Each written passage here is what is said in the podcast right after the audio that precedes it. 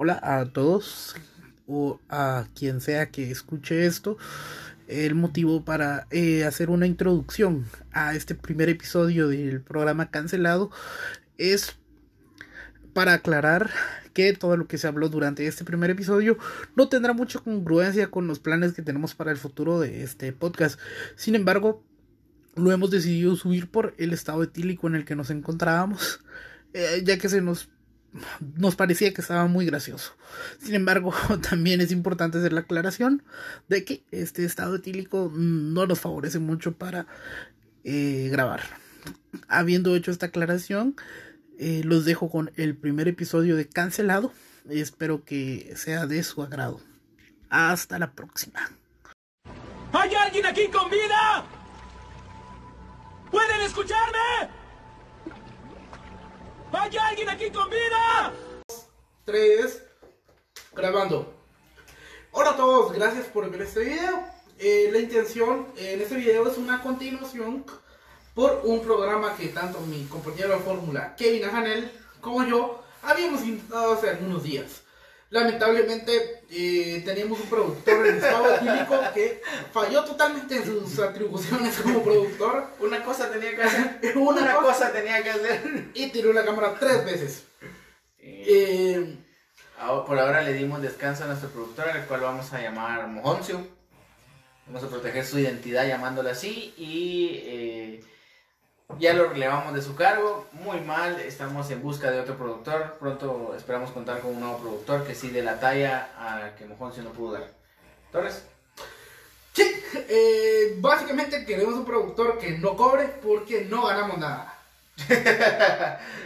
Y- check.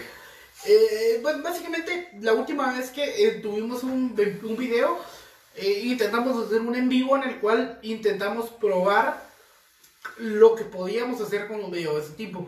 Lamentablemente ocho personas se conectaron, bueno, afortunadamente porque hay que decirlo, no es como que alguien nos quisiera ver. Así que ocho personas viéndonos es un agradecimiento Se agradece. se agradece. Así que, eh, pues la intención de ahora es que en, en su momento pues tocamos el tema de hablar un poco de eh, problemas bochornosos que habíamos vivido en instalaciones como un hotel. Eh, se tocaron algunos temas que habíamos vivido, tanto Kevin como yo. Sin embargo, ahora queríamos darle tema. un, un tema más profesional a, a nuestro trabajo. Y un tema súper entretenido, aparte de, de profesional, porque muchos de nosotros lo hemos hecho, muchos de ustedes también lo han hecho, y les pedimos de que en, esta, en este video puedan compartir sus experiencias eh, del tema que vamos a tratar hoy, porque yo estoy seguro que van a salir muy buenas anécdotas. Sí, eh, la intención del nuevo tema que queríamos abordar era mentiras que le habíamos dicho a nuestros papás. Obviamente creo que todos en algún momento hemos mentido eh, a nuestros papás por cualquier cosa. Mentira. Sin embargo, era el tema de buscar los temas más graciosos, más cagados de lo que hayamos vivido. Eh, yo, de- de- mientras estábamos en la discusión previa de este tema, yo decidí que yo iba a empezar eh, la discusión, lo cual pues evidentemente voy a hacer. Eh, yo quisiera empezar con una anécdota pues graciosa y triste a la vez, o sea, ahora es graciosa pero en su momento triste, pero nadie lo supo, así que nunca fue triste. Eh, yo cuando tenía 12 años, más o menos, o 13, no, 14 años, tenía 14 años, yo estaba estudiando o cursando mi segundo básico. Llegaron eh, unas personas que tomaban como exámenes de la vista. Y eh, no sé qué tipo de establecimiento yo estudiaba, pero al parecer era chido que todos tuviéramos lentes. Así que cuando llegaron estas personas que hacían... Estaba muy bonito que tuvieras lentes, ¿no? Porque Era como una escuela de netos o algo así. al rato te, te cotorreaban porque eras que tenían lentes y que no miraban. que te chingaban por no tener lentes, creo yo. Creo que por eso, de como, ay, este güey no tiene lentes. Tiene vista chida, chinguémoslo. Uy, sí, mira, sí, mira bien, digo. algo así. Eh, no sé, yo creí que era cool tener, tener lentes. Y cuando me toca mi momento hacerme el examen de la vista, yo fingo. O sea, me ponen unas letras, sea, haz de cuenta, era el JKQLM, creo que es el examen de la vista. Yo decía así como eh, J, eh, H, X, S, J.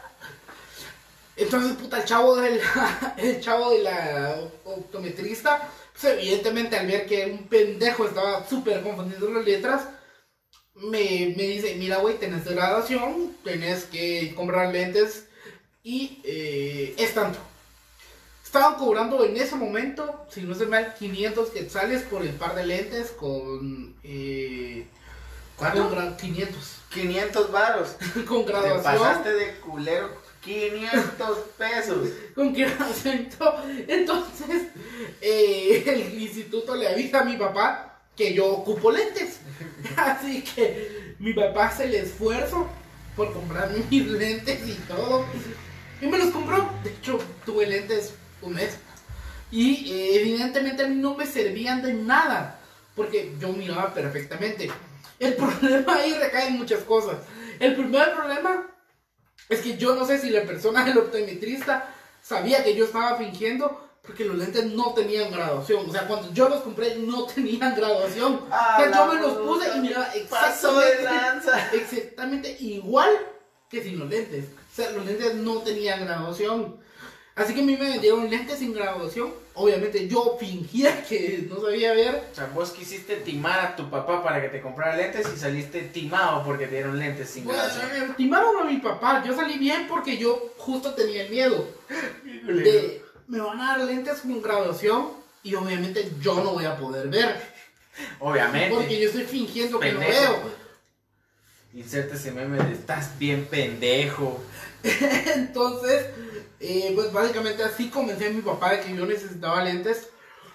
Eh, meses después pues, se quebraron por problemas de bullying. No al bullying. Y eh, perdí mis lentes. Así vamos a terminar. Pero la verdad es que me siento súper avergonzado de eso porque no es como que mi familia pasara el mejor momento económico para que uno de los hijos dijese, papá, necesito lentes, dame 500 quetzales. No era el momento. Definitivamente no era el momento. No era el momento, güey. No te tocaba. Eh, No te tocaban 500 quetzales, No te tocaban 500 varos. Y eh, creo que esa fue sí, una de las peores mentiras que les he dado a mis papás porque al final creo que los perjudiqué económicamente porque no era el momento para hacerlo. O sea, No. había mejores cosas en las cuales la familia puede invertir en 500 quetzales y... ¿No te yo- culpable por haber gastado 500 pesos? Sí, pero yo creo, y lo, justo lo hablaba con alguien hace poco, justo comenté esta, justa, justa esta anécdota hace poco, y le decía, sí, o sea, obviamente le quité a mi familia mucho de lo que podían tener en ese momento. Sin embargo, ahora, y no es vanagloriarme, pero eh, eh, trato de darle todo. O sea, a mis papás yo le doy todo lo que puedo darles y todo lo que esté en mis manos, así que eh, me siento mal, pero eh, trato de remediarlo a la medida de lo que pueda. Y eh, básicamente creo yo que esa es la peor mentira que le he dado a mis papás. Fingir que tener lentes para ser popular. Sí, esa sí suena súper no sé qué, si Que tampoco es que. La verdad no, no me esperaba esa, esa tu noticia. que jalaba porque. Que jalaba porque yo, por ejemplo, eh, sobre esa tu, tu historia, yo, por ejemplo, sí necesito lentes. Necesito lentes desde que tenía como unos 12, 13 años y hasta hoy día no uso lentes. Eh, por tacaño también. Pero qué mamada que le digas a tu papá que necesitabas lentes y son 500 varas. Sí, me arrepiento Bueno. totalmente de esa Me arrepiento full. Porque tampoco ligué a nadie. O sea, el chiste era como que decir, ay, ese güey necesita lentes, tengámosle lástima. Y no ligué a nadie. O sea, nadie me hizo caso del segundo básico. Entonces no funcionó, definitivamente. O sea que los lentes eran por el ligue. Sí, porque todo, todo mundo que tenía pegue tenía lentes. Y yo Sí. quería ser como ellos. Vos querías ser del grupo de los fashion, pero no. Pero como que sí tenía cara culera porque ni con lentes. Es que nadie te quería, güey. Hay que admitirlo. máximo respeto a la fealdad. A la fealdad. Y Yo, ¿Qué? yo quería contar que, a ver, es que, ah, puta madre. Eh, si mi mamá ve este video, por favor, algunas cosas son fic- ficticias. No crea todo. Eh, yo creo que una de las peores mentiras, mucha, y que todos, los, todos lo hemos hecho, porque aquí no me pueden decir que, bueno, más de algunos sí no lo ha hecho, a la mano que sí se dedicaba a, a, a los- a su rollo a estudiar, es que yo eh, me capizaba mucho de, del Creo instituto. que todos. Bueno, que la mayoría lo el hemos 80% lo haría. Bueno, ahora con las clases virtuales no creo No, tengo que pusiera escapizarte. Oh, miren, el pendejo se caprizó de su clase virtual. Lo más que puedes llegar a hacer es colocar tu, tu micrófono y tu video en silencio y ahí te caprizaste. No, pero yo sí, yo tengo que admitir que yo fui una persona que se escapaba mucho de, de la escuela. Bueno, en la escuela no lo hacía mucho. En la escuela sí era muy aplicado. Pero porque la escuela quedaba enfrente de mi casa. O sea, el güey que llegaba tarde porque vivía enfrente, pero llegaba tarde. Sí, yo siempre llegué tarde a la escuela. Odiaba a ese cabrón que Hace de cuentas que la, la, la entrada a la escuela eran las 7 y 30, cerraban la puerta. Y yo a las 7.25 estaba terminando de arreglarme o levantándome a veces para irme a estudiar. porque me quedaba cerca. Y, y hay Mara que llegaba desde las 6 de la mañana a la escuela porque sí les quedaba lejos. Máximo respeto al madrugador, que Mucha- ahora seguramente es ingeniero. Seguramente eh, sí es ingeniero. No lo dudo. Un saludo a mi compadre que es ingeniero y que fue siempre el primer lugar de la clase. pero sí, yo me escapaba mucho, pero no en, en la escuela no lo podía hacer porque mi mamá, o sea, como vivíamos enfrente, entonces mi mamá, quiera que no, en algún momento, imagínate, yo me escapaba y mi mamá iba a la tienda a comprar un risito. Te miraba. Me miraba y no le iba a decir como, oh, no vieron clases. No, pues, pues estábamos enfrente. Pero ya lo comencé a hacer yo mucho en, en- en cuando ingresé a los básicos. En los básicos sí empecé a hacer demasiado, que me escapaba de la- del, del instituto. Qué cosa que no lo hagan, si nos están viendo algunos chavos, dedíquense a estudiar. Si no, terminan haciendo podcast innecesariamente. Bueno, por pandemia. Si no, después terminamos haciendo podcast y haciendo estupideces en, en internet. Pero sí, creo que esa ha sido una de las peores cosas porque yo efectivamente ese, esa vez repetí el año. Porque eran demasiadas las veces que me escapaba y le tuve que decir a mi mamá que el maestro, que teníamos un maestro guía, que el maestro no me llevaba muy bien. Que la clásica, ¿va? el maestro me tiene envidia, no sé. Me no sé lleva ni- mal. me lleva mal, ¿no? Y le tuve que decir a mi mamá que el maestro me hizo perder, mi mamá súper enojada también, o sea, me regañó y todo. Y, y para los que crecimos con alguna mamá, eh, sabe qué es lo que pasa en ese tipo de situaciones, sabe que al llegar a casa, eh, pues ya no es que la frase hablamos en casa se aplique, ¿no? Eh, todos sabemos cuál fue el triste final del amigo. Entonces, sí, en, en básicos esa ha sido de las peores, una de las peores mentiras, o tal vez no tan peor mentira, pero sí ha sido una de las mentiras que le he dicho a mi mamá sobre cómo eh, hemos, cómo me, me y por qué perdí el año. eh, perdón, estaba buscando eh, un perfil. Eh, y se suena interesante. Yo la verdad es que eh, yo la verdad siempre fui un buen estudiante. Nos desviamos un poco del tema, pero quería agregarlo. Eh, no más por presunción. De que me sirve de nada, porque sigo igual trabajando en un call center. Pero, eh, Trabajo en pura mierda. eh, pero yo sí fui uno de los mejores eh, estudiantes que había en mi generación. O sea, yo era top 3, definitivamente. Y era top 3. No, puta madre, no chingues. ¿Cómo vas Era top ser 3 por mi comportamiento. O sea, nomás por eso me rebajaban. ¿Cómo van a ser las mismas, güey? Y eh, era top 3 y siempre. Y bajaba por mi comportamiento. Pero yo recuerdo muy bien porque yo nunca perdía clases. O sea, era como. O sea, era súper imposible que yo perdiera una clase porque eran sencillas para mí en primaria. En básicos ya es otro pedo, ya, ya es otra historia. Pero en primaria creo que es fácil y todo. O sea, sí, sos pendejos si perdés, definitivamente. Y, Sí. eh, No, pero creo que sería más pendejo si perdés la preprimaria. Párvulos que le dicen.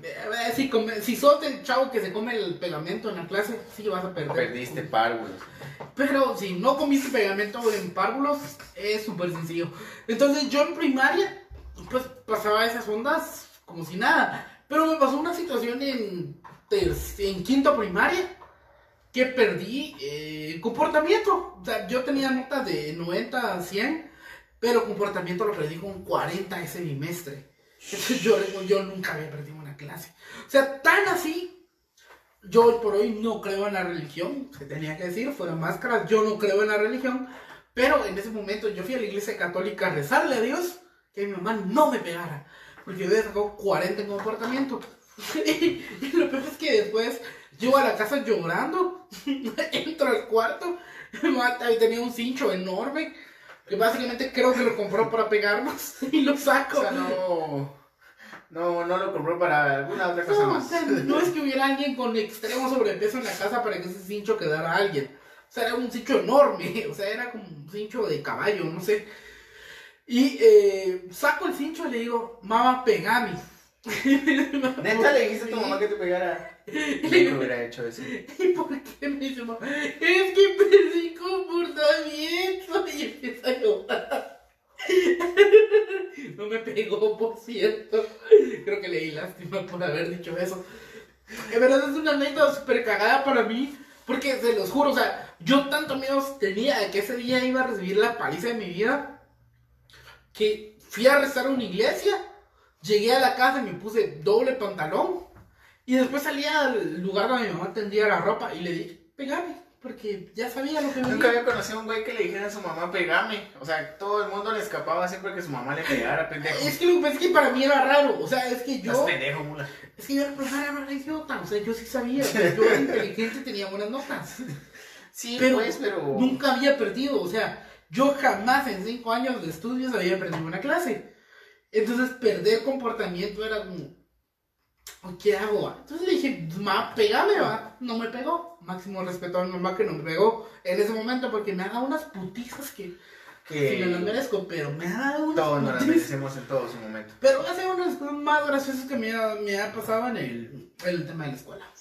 Yo tengo, ahorita que, me, que mencionaste una putiza, me recordé de una mega putiza que me pegó una vez mi mamá. Y, y la historia es bien, bien, bien culera porque la cuestión es que aquí se hacen convites, ¿verdad? Donde la banda se disfraza de mujer y Allá. bailan. Allá. Eh, entonces se disfrazan y andan bailando y todo el rollo. Y yo me recuerdo que una vez yo estaba en mi casa, yo tenía como unos 11, 12 años tal vez, al, al- al apunte. Y es que eh, estaba dorm- dormidito, estaba echándome mi siestecita, como a eso de las 6 de la tarde, más o menos 6 y media. Y llega mi mamá y me llega a despertar, y me dice, bueno, espérate, no sé qué. Y me despierto ya. Y que sí, me dice que, que fuera a ver el convite. Yo salgo de la casa y voy a ver el bendito convite. Y en eso que yo salí, yo dije, ah, pues está chilero, ¿no? Pues vámonos. Y fui caminando todo el convite, todo el recorrido, hasta llegar al final de donde yo vivo, que es un gran tramo, así, digamos, en una carretera principal. Pero sí es algo largo, es como un kilómetro todavía para adentro al final. Tanto ahí para adentro. Sí, tengo también para adentro bastante. Entonces, eh, me fui caminando, pero yo no conocía dónde estaba, o sea, no, no sabía cómo era regresarme. Entonces, cuando yo intenté, cuando yo reaccioné, ya era como 10 de la noche, 10 y media. Super mierda, porque ya era como las 10 de la noche. Y dijeron, bueno, muchas gracias por haber acompañado a este convite, que pasen feliz noche. Y bueno, esta no es mi colonia, donde ando, todo oscuro. Pero escuché que un pico dijo, estas bocinas van para, eh, y dijo el nombre de mi colonia, van para, para, para arriba. Dijeron el nombre de mi colonia y yo dije, ahí vivo yo, dije. Y tu- lo que tuve que hacer es que tuve que correr el pico, o sea, el pico arrancó, subieron las bocinas, y yo iba corriendo literalmente atrás del pick-up. Porque yo dije, si ese pick-up va para donde yo vivo, tengo que llegar. Y en efecto, hubo un ratito que iba corriendo, me cansé y dejé, el pick-up me dejó. Y yo de la desesperación, un güiro de 12 años, no, no chinguen, estaba asustado. Entonces, cuando llegué y me di cuenta, ya había un punto en el que yo sí conocía y reconocía un poco el lugar. Entonces empecé a caminar y cuando yo empecé a sentir, ya estaba en mi casa. Pero, puta madre, cuando yo llegué, mi mamá ya me estaba esperando para darme la putiza de mi vida, que por qué. Y esto es bien, bien cagado porque mi mamá me dijo que por qué me había salido de la casa a ver el convite. Mamá, yo sé que no fue mi culpa. Bueno, sí, fue mi culpa un poco por no darme cuenta, pero Mague me dio una putiza que me mandó sin cenar y a dormirme. Eso estuvo bien, eso estuvo bien fea. Es que era un castigo bien feo. O sea, creo yo que más allá, de, fuera de la vergueada que te tocaba, que te mandaran a. Que no era mi culpa, güey. que te mandaran sin comer. ¿Sabes qué Era más feo. O sea, a mí ni siquiera me dolía no comer, pero me dirán, "Ma, no vas a ver tele. Es como que me quitaron el celular. O sea, hoy por chingado tiene telía, tenía tele el pendejo. Papi, me extraña, mira esta piel, Aria. Aria, nuestro productor que teníamos. Eh, eh, nuestro productor que eh, falleció por estado etílico sí es Ario. Y él debe saber qué es tener tele. Yo sí tenía tele en esos años, pero, o sea, el hecho de quedarte sin tele era doloroso. O sea, a mí Dolía. dolía muchísimo no tener televisión, porque era un castigo bien feo. Tocando el tema del, del tema educativo, y que por- ah, yo quiero contar una anécdota bien creep. ¿Me das permiso de contar una anécdota bien creep? Creo que sí, es justo. Eh, esta no creo que involucre nombres de nadie porque básicamente eh, amigos de la primaria no tengo ninguno que tenga Facebook, así que no me importa. Yo en 2001, que- no, 2004 más o menos, 2004 2005, había una persona que era de Nicaragua, que eran bien creativos para los apodos en mi, mi escuela, le decían el Nica. No, pues, qué de creativos. Nicaragua. O sea, no era de Honduras, era de Nicaragua, porque Era Nica. Nicaragua. Entonces, eh, lamentablemente este compa decidió que ir a una fiesta en Villalobos 2 era una excelente idea. Nadie cree eso, nadie vaya a una fiesta en Villalobos 2. Y eh, pues básicamente resultó asesinado, o sea, no hay mucho que decir. ¿Qué pedo? Eh, dicen los rumores, yo en ese momento no sé qué había pasado, pero son los rumores que él eh, pues se metió donde no debía y eh, unos eh, personas del crimen organizado decidieron darle persecución, lograron cooptarlo, luego de derribarlo, lo lapidaron. O sea, eh, máximo respeto a la Biblia que nos enseñó que lapidar era una forma de matar a alguien. Y eh, bueno, él fue lapidado. Yo estaba eh, en tercero primaria en ese momento. Y no sé por qué la directora, o sea, la directora, yo siempre pensaba que esa directora que yo tuve era una persona estúpida. Hay que decirlo, era estúpida. Y Bueno. creyó que era una buena idea mostrar el cadáver a todos. ¿Qué pedo? Llevó el cadáver a tu escuela, así como, ah, mira, mira, hijo. Mira, hijo, hay un cadáver ahí para que lo mires". Había un féretro a cuerpo abierto de una persona que murió lapidada en mi primaria. ¿Por qué la directora creyó que era una buena idea? Nadie lo sabe, nadie te lo explica. Nadie sabe. Pero ahí tenía esa- O sea, yo en tercero primaria yo tenía un leve conocimiento de las cosas malas que pasaban en el mundo. Pero ella lo hizo un féretro abierto para todos los grados. O sea, ella hizo un acto cívico antes de mostrar el féretro para decir, todo aquel que quiera participar puede salir de clases a tal hora y es hora de estar el cuerpo aquí en el salón de actos. No mames. ¿Qué putas. Están chavitos de primero, segundo, tercero primaria viendo el cuerpo. Porque dijo que era chido. O sea, en el mundo de la directora, ver un, exponer un féretro para un güiro de primero de primaria estaba cool, estaba de huevo, ¿no? Es su pedo. Es su No pedo. sé qué tipo de directora. O sea, no sé qué tipo de directora tan culera tenía para haber sido peor que ella. Y creer que según las enseñanzas de su docente que tuvo, mostrar un cuerpo era chido. Inserte guiño, guiño.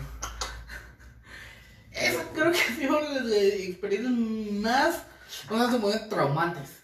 Porque Sí, definitivamente. Yo no lo vi, o sea, yo sí quiero aclarar que yo sí dije que pendejada, o sea, a que, bueno, no es que haya sido coherente, a mí me dio miedo. Obviamente. Yo no quería ver un cuerpo, o sea, yo tenía 11 años, yo no quería ver un cuerpo. Creo que nadie Así quería que ver un dije, cuerpo yo no voy a ir. ¿Ustedes quisieran ver un cuerpo a los 11 años? Me quedé en mi clase. ¿Qué en mi clase? Pues sí, pendejo, que ibas a ir a ver a... ¿Qué ibas a ir a hacer? A ver un. Qué pendeja la madre. Qué pendeja la directora. Pero Wow. también, o sea, de colonia pobre, o sea, como que era la mayor atracción. En mi colonia eh, salió en las noticias la primera vez que llegó una ambulancia. Porque nunca pasaba nada. O sea, ver un Wow. cuerpo si era ir al zoológico. O sea, creo que ese año no fuimos al zoológico porque vimos un cuerpo. Wow. Pero, Qué locura. Eso sí está muy, muy creepy. y vos, Kevin, que Yo quiero contar, eh, yo ahorita me acordé de una también, cámara, ahí va, que yo me acuerdo que una vez tuve un, un encuentro de, de jóvenes, va, no es que me vaya a desviar del tema, sino que hay que dar la- el preámbulo. Pero hay que desviarse, no hay clavo. No hay clavo. No seguimos reglas aquí. ¿Qué? Entonces me, des, me, me desvié, va, qué pendejo. Entonces fuimos a un encuentro de jóvenes, pero Resulta que era la primera vez que iba a dormir fuera de mi casa. El primer encuentro. Allá por el 2013, yo tenía como 14 años en ese entonces. Entonces, cuando nos dijeron, eh, miren, van a ir a un encuentro, nos dijeron las, las garantías, va, que iba a haber hospedaje, alimentación, toda la onda. Pero no nos dijeron cómo, yo no conocía cómo era el movimiento en el, en el encuentro, porque era un encuentro con, con chavos, va, que no estamos discriminando a ningún chavo, pero yo en ese momento dije como, qué locura. La onda es que al lugar donde fuimos, teníamos que dormir en el suelo, en colchonetas, eh, en cabañas que estaban así súper frías. El agua, eh, los baños para bañarte, para la redundancia, estaban súper lejos y el agua caía bien, bien fría. Entonces, el lugar donde nos quedamos, había Mara que, Mara que es artista, porque hay que decirlo que son artistas también, pero Mara que estaba fumando mota. Entonces se pusieron a libar. ¿Qué tipo puede ser artista? Sí, a huevo. Nadie Ah, huevo. lo que haga. Entonces, eh, en ese momento fue así como de, fuck, ¿qué estoy haciendo aquí? Y bueno, así pasaron los tres días, porque fueron tres días de encuentro. Y cuando llegué, le- mi mamá me dijo, ¿cómo estuvo tu encuentro? Y yo no le iba a decir que estuve conviviendo con Mara que estuvo fumando mota, porque me iba a ver. Entonces tuve que, le tuve que decir que nos dieron camas, que nos dieron habitaciones, que la Mara que llegó ahí estaba así como bien educada y que no sé qué, ¿va? porque mi mamá también muy religiosa eh, y todo el rollo. Entonces le dije como, no, pesitos, muy, muy importados, la Mara respetuosa, eh, la comida muy bien y todo el lugar bien amplio, los baños con agua caliente. Que una gran paja que le di a mi mamá porque sabía que no me iba a dejar ir a otro lugar si le decía lo que de verdad pasó. Eso sí estaba bien, bien. Tenía que decirlo. Eh, Sí, yo creo que la mayoría cuando participas en ese tipo de eventos como que omitís el rollo de lo que sea ilegal. Todo lo que sea ilegal. Todo, todo- bueno, todo lo que sea ilegal. Bueno, sí, ilegal porque uno es menor de edad cuando hace esas cosas. Yo me recuerdo que mi primer trago de licor lo viví siendo menor de edad, de edad y en uno de esos eventos. Pero efectivamente, o sea, no es como que yo, yo no creo que alguien a sus 16 años llegue y le dice, eh, hola mami, eh, ahorita fui a un evento de, de derechos humanos con mi voz. y, y me puse de etílico, o sea, nadie lo hace. Entonces, pero todos lo ocultan, o sea, yo no lo diría, yo no critico a nadie que lo haya hecho. Es más, aliento que sigan ocultando eh, sus primeras veces en estado etílico. Y, eh, o sea, creo que para, eh, para mí fueron temas mm, que yo no... yo recuerdo, de, yo, nos saltamos mucho del, de los temas, pero bueno, no, No, seguimos todavía. Hablando de papás, yo no mentí, yo fui honesto. Yo a los 14 años y medio, más o menos, eh, unos amigos del colegio me dijeron, eh, vamos a tomar, eh, hagamos un almuerzo en casa de tal docente. Se tiene que decir, fue en la casa de un docente, de una Puta docente. Ella ya había aceptado que lleváramos licor y carne. Qué crazy. Entonces, eh, era hacer un almuerzo en casa de esta persona con licor y carne. El tema es que el almuerzo era creo que a las 3 de la tarde y nosotros salíamos a las 12 y media del colegio. Eso todos los hemos, Entonces- todo lo hemos hecho. Entonces, eh, pues, partiendo de eso, eh, decidimos ir antes de las 3 de la tarde a comprar bebidas eh, Chelas. chelas, bebidas Chelas. Chelas. Pero más allá de chela, yo no sé si vos llegaste a probar, porque también sos bien cutre para todo, eh, pues llegaste a probar algo que se llamaba Caribbean. Puta madre. La No, Caribbean que era... eh, eh, ¿Ustedes es- llegaron a probar Caribbean? Por favor, aquí abajo. ahora ya no lo veo en los super, por cierto, pero no sé si es o era. Yo Pero la llegué a Caribbean probar Sol 3X, que todavía está vigente. todavía es vigente, y en México sobre todo. Valga la, la publicidad. Pero es que Caribbean no era chela, la Caribbean era un ron. Ah. Era una botella de ron inferior, que se escuche bien, inferior al XL. Ah, La Caribbean era una botella de ron que te costaba 31 quetzales. Entonces 31 quetzales era una cantidad fácil para, eh, para que jóvenes de tercero básico juntaran. Entonces compramos eh, un 15, bueno, un 12 de carta blanca yeah. y una botella de Caribbean. La idea era mezclar la carta blanca con una botella de Caribbean. Y entonces tomabas un poquito y te echaban Caribbean. El tema es que yo no sabía. O sea, eh, estaba buena la idea, pero yo no sabía. O sea, yo me enteré al día siguiente. Estaba chido, pero no hay sea, que yo me enteré al día siguiente que ese era el plan. Yo me tomé muchas cervezas con Caribbean mezclada. Qué asco. y terminé hipergranar en la casa de un amigo. El tema es que yo siempre he tenido la, la situación y mi mamá me lo ha inculcado cada vez que yo iba a la casa avise. Y en ese momento no avisé. Mi papá me fue a buscar al Roosevelt, al San Juan, llamó, Qué al, maldito hiciste que te fueran a buscar a tu al llamó al Roosevelt. colegio, llamó a la, A docente, llamó a mis amigas que tenían el colegio, a todo mundo. Para saber dónde verga estaba yo. ¿Dónde estaba don Eric Torres? Tan chulo el nene. ¿Dónde Que por cierto, eh, máximo respeto al hígado, fue la primera vez que vomité sangre de tanto alcohol que había tomado y que fue la primera vez que un médico, un profesional de la salud me dijo, No, no, ya no no, lo haga, ¿para no qué? sea mula. ¿Para qué? No sea mula. ¿Para qué? ¿Para qué se? Entonces, eh, ahora tomo solo cerveza. Es censurada porque me lo pidieron, mi productor me dijo que no lo hiciera, así que El productor. Decimos que el productor tenía razón y censuramos la cerveza.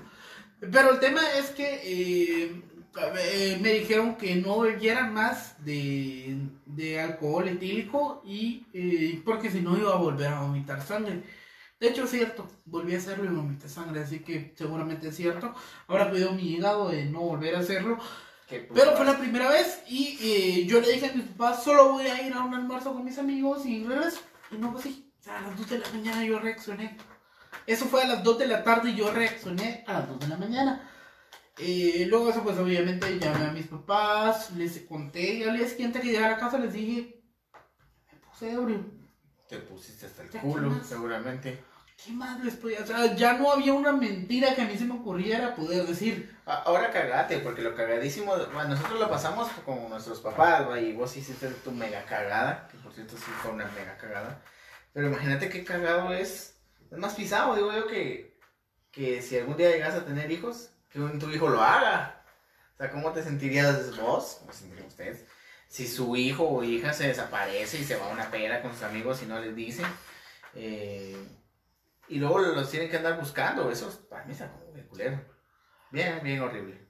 Eh, Yo quisiera eh, decir que en ese sentido, y yo, yo obviamente no estoy culpando a mis papás, o sea, es otra, es otra, era otra Guatemala, Eran otros tiempos. en otros tiempos, pero yo creo que el problema también es que en algún punto mi papá pues estaba bebiendo, entonces dentro de mi círculo familiar, el hablar de un papá, o sea, el hecho de tener un papá que iba a beber, pues en algún, o sea, no frecuentemente, pero sí bebía de vez en cuando.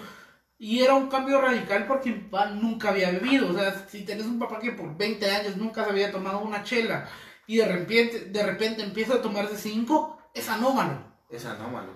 Es. Entonces, dentro de mi familia era un misterio hablar de personas en estado de ebriedad. Entonces, a mí me costó muchísimo, pero lo que yo quisiera decir es que aunque tengas una familia, que nadie, o sea, que todos sean abstemios, no quiere decir que uno no llegue a rozar el estado de, del vicio. Sí, El problema es- Sí, es sí, que- pasa. Todos tendríamos que tener el apoyo de la familia. O sea, el tema es que no deberíamos ocultarlo. O sea, todos deberíamos tener el apoyo de la familia y toda la familia debería explicarte, mira hijo, hay un punto en el que quizá te veas tentado de ingerir bebidas alcohólicas. Echarte una chela, porque no te dicen bebidas alcohólicas. Hay que decirlo como es. Las cosas como son. Las cosas como- Así se dice, así.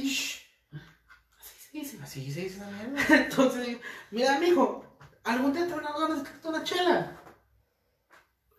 Y que te eches la chela con tu hijo. O sea, yo el día que tenga hijos, eh, perdón a mi futura esposa, pero yo me voy a echar una chela con mi hijo a los 15 años. Porque no voy a mandarlo a que se exponga. Que no es que digamos que tengan que beber desde los 15 años, no, pues, pero No. sí. Bueno, sí, o sea, si le enseñas a beber a los 15 años, sí. Sí, Porque o sea, hay un tema diferente entre el hijo que va empezar a beber a los 15 años porque los amigos le echaron presión y una persona que se echó su primer chela a los 15 años porque su papá le dijo, hijo, veniste, echémonos aprende Chevy. a lo que te hagan una chela. Lo que hace una, lo que hace dos, lo que hace tres. Lo que hace cuatro. Lo que hacen cuatro. O sea, exactamente. O sea, eso creo yo que es la diferencia entre hacer una cosa y otra. Yo no digo que se deba, pero quien pueda hacerlo, que lo haga. Y que no les esconda a su hijo el, hecho de que existen vicios de ese tipo. O sea, no Sí, es- señor, no, no mames, no le diga que no estás libando, si Sí, está bien o sea, no es que si yo quiero tener un hijo asexual le voy a decir es que las mujeres no existen. Bueno, los hombres en su efecto, porque... Pero yo no le voy a ocultar ningún género a un hijo si yo quiero que sea sexual, por ejemplo. Lo mismo va a ser eh, eh, si... pues, no es como que si yo quiero evitar que mi hijo sea eh, alcohólico, o que tome cerveza o que fume un cigarro, no le voy a esconder nada de eso. O sea, hay que exponerlo a eso, pero exponerlo en el lugar. Mi abuela decía una cosa, y máximo respeto a mi abuela, que le digo a mi papá, mira Rudy, ¿qué prefiere? ¿Que los patojos estén echando una cerveza aquí conmigo ahorita? ¿O que de mañana usted los encuentre ebrios en la calle? Puta, qué dilema. Yo le digo, mi abuela tiene razón. Tienes razón. Entonces, ese tipo de cosas son las que tendríamos que, que- que tener previstas. La señora sabe cosas. Pasando a otro punto que no sean nuestros, nuestras anécdotas. De verdad esperamos de que ustedes nos puedan compartir sus mejores anécdotas aquí. Y que nos puedan contar si su mamá les pegó, si tuvieron la suerte de tener una mamá que no les, no les pegara.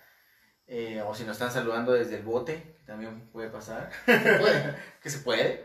Eh, Ay, que nos dejen sus anécdotas, porque van a, eh, en el siguiente capítulo tal vez vamos a seguir hablando de anécdotas cagadísimas sobre los papás. Tenemos otro, otro punto preparado para ustedes que es, Torres, Eh, teníamos pensado hablar un poco de datos curiosos. ¿A qué me refiero con datos curiosos? Son datos que de verdad uno no sabe. ¿Para qué te van a servir? De nada. De nada. Pero, Tanto que nadie curiosos. pidió, pero que ahí están. Pero ahí están. O sea, eh, hay, eh, creemos que hay cosas que se pueden comentar y que la verdad es que no necesariamente sean útiles, pero son datos curiosos. O sea, son datos que... Por eso son datos curiosos. uno como ser humano no se espera. O sea, y uno dice, ¿qué? ¿Por qué?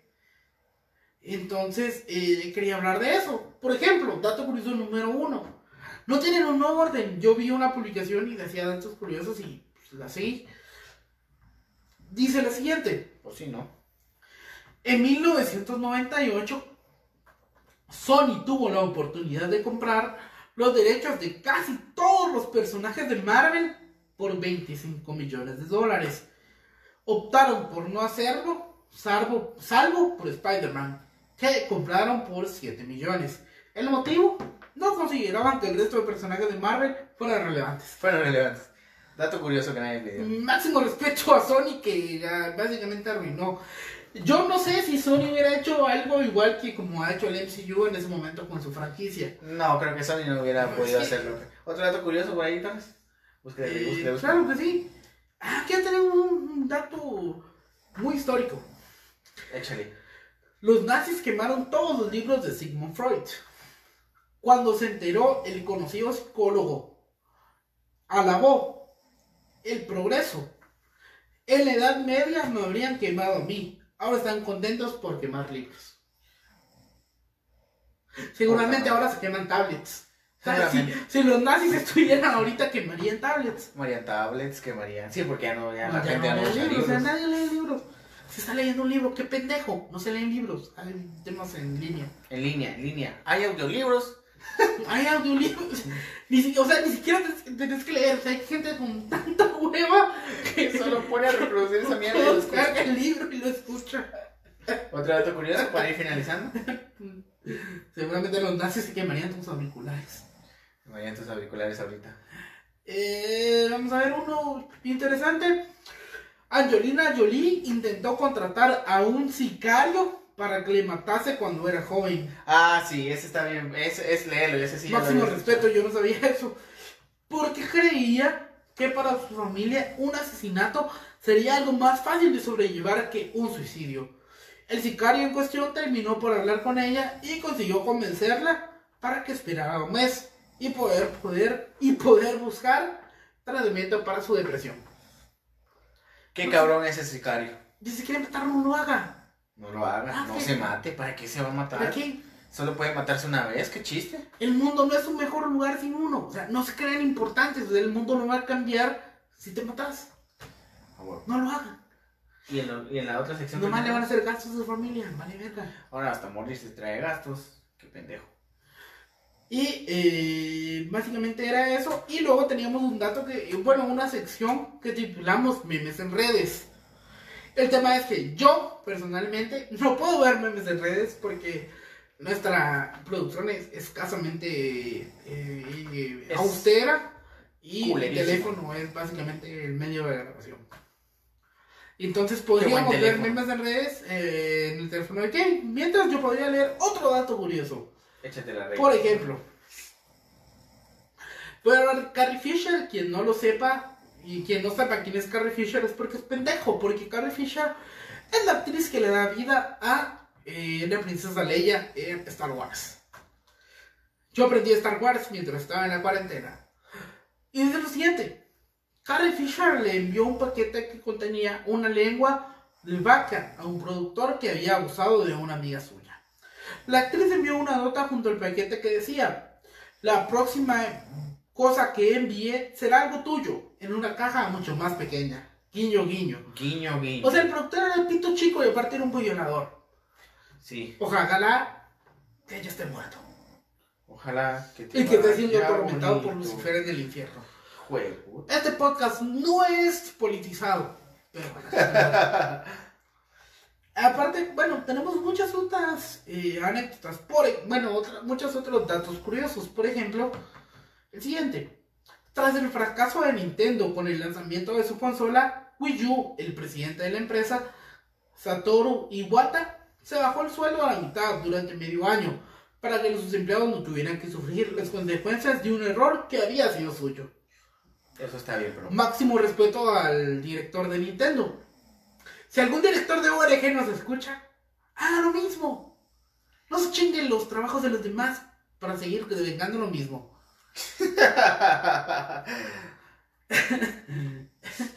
Bueno que esto. Eh, dato. Kate Winslet guarda su Oscar en el cuarto de baño para que sus invitados puedan sostenerlo e improvisar sus propios discursos de agradecimiento sin sentirse observados. Qué pendejada. Yo Yo voy a lo llevar. Yo Yo voy a llevar el. Oscar que nos ganamos. Después de esto lo voy a llevar al baño para que ensayes tus discursos. Yo lo haría. Yo también lo haría. Digo, yo he fingido ganar un premio de algo mientras me baño. Vos nunca lo has hecho, o sea, Todos como- lo hemos hecho. Todos nos hemos sentido victoriosos en la ducha. yo en algún momento cuando era fanático de Panda, Yo me sentí artista en la ducha. yo fingía que cantaba una canción de Panda y luego decía, no, no fingía que cantaba una canción de Panda, O sea, yo fingía que era un famoso que hacía un cover de una canción de Panda, ganaba un premio y decía, ¿Cuál es su mejor rolita de panda? gracias a Panda por dejarme cantar esta canción, porque era Monterrey. Fierro pariente. Quiero pariente. Mi prima es mi novia. Algo así pensaba que yo iba a Algo muy decir. norteño, dijo el Algo muy norteño. O muy de oriente. Porque. Como que les gusta. O sea, como que si van a Jalapa. Y le pregunten de su prima. ¿Para qué? Si sí, es cierto, es su prima. Eh, ¿Qué a decir vos? Eh, ¿Qué te iba a decir? Eso lo vas a editar, ¿no? No. No. Eh, Yo lo dije. No, pero te digo por algunos errores que hemos cometido. No. Bueno. Ah, sí, el inicio sí. Ah, sí, cagadísimo. hay que- Algo que ibas a decir, Kevin. No, ya que, que vamos a ir finalizando. Ya llevamos una hora de, de podcast. Increíblemente. Sin que nos diéramos cuenta. Puta madre, Remy, estate quieto. Pendejo. Creo que no hicimos mención, pero queremos dar el conocimiento. Eh, también quiero aclarar que hay muchas cosas que pudimos haber omitido durante este podcast y es porque eh, básicamente es el tercer intento de grabación que teníamos. Creo que este ha resultado el más exitoso porque ninguno ha dicho nombres que nos involucran legalmente en algo. No iremos presos por esto. Yo quiero agradecerle al chino de la tienda que hizo posible esta, este podcast. Ya gracias a sus buenos servicios es que estamos grabando. Eh, a nuestro productor Mojoncio que ha prestado las instalaciones. Al compadre de los cigarros que nos dio unos cigarros para en lo que pensábamos cómo hacer este podcast. Eh, un saludo a mi tía que está en, en el norte. guiño, guiño. No vaya para allá. Quédate en casa. O donde sea, pero vayan al norte, ahorita hay zetas. O sea, los van a matar, ni vayan. ¿Para qué? Ahorita. De ahí van a decir, aquí un saludo para mi exnovia que está allá en Guate. No voy a decir nombres, no voy a decir ciudad, no voy a decir municipio, pero ahí está en Guate. Ahí está en Guate, rey. No lo hagan, aunque tenga una flotilla de buses, no lo hagan. Aunque tengo una flotilla de buses, qué turbio. Eh, sí, queremos agradecer a quien nos esté viendo en este momento, porque como ya hemos dicho inicialmente, era una prueba que hicimos de 8 espectadores. Así que si hay más de 8, gracias. Significa que lo hicimos bien. Si hay 9, gracias. Significa que lo hicimos bien. Y eh, básicamente eso. Seguramente este podcast se va a subir.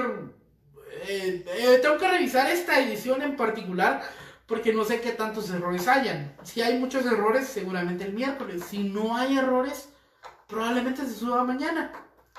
Eh, mañana que es lunes, no, mañana que es sábado para usted, podcast escucha. Porque eh, esto lo estamos grabando en viernes, todavía son las 23.34. Así que eh, si no tiene muchos errores es porque fue Lo grabado. hicimos muy Es bien. porque se hizo Lo hicimos, lo hicimos. se hizo bien y se está presentando el día sábado. Y si tiene muchos errores, usted lo está escuchando el miércoles. Probablemente. el Recomendaciones, chistes, maltratadas. probablemente el siguiente podcast se suba el día domingo. Y voy a tratar de convencer a Kevin de que el segundo podcast se grabe mañana sábado para mí. Y eh, el siguiente podcast seguramente sí se va a grabar eh, a través de Zoom. Porque eh, tampoco es como que nos podamos ver todos los días. ¿Por qué está sonando eso? No sé, empezó a sonar. Creo que acabas de interrumpir la transmisión. ¿Sí? Y eh, básicamente eso.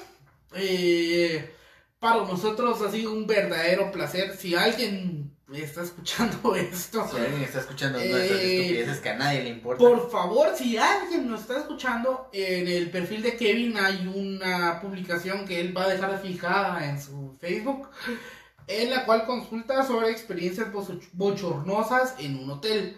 Así que si alguien ve esto, por favor, publique en su perfil. O sea, nos va a hacer el chance mucho más fácil porque nosotros no sabíamos de qué hablar en este momento. No. Así que si usted publica en el perfil de Kevin, seguramente eh, se lo vamos a agradecer y seguramente lo vamos a utilizar. Si tiene vergüenza de publicarlo en un perfil eh, Público. público, puede enviarle por eh, mensaje privado a. Kevin el, el- eh, su anécdota, su experiencia o su situación personal de lo que haya vivido. Para nosotros ha sido un verdadero gusto que nos pueda haber escuchado el día de hoy, día cual sea. Eh, les mando un saludo, un agradecimiento eterno a escucharnos. Un placer. Yo tenía una amiga que hacía esto. Nos vemos. Hasta la siguiente. Nos vemos hasta la siguiente La emisión. siguiente emisión. Un gusto. Wakanda Forever. Wakanda Forever.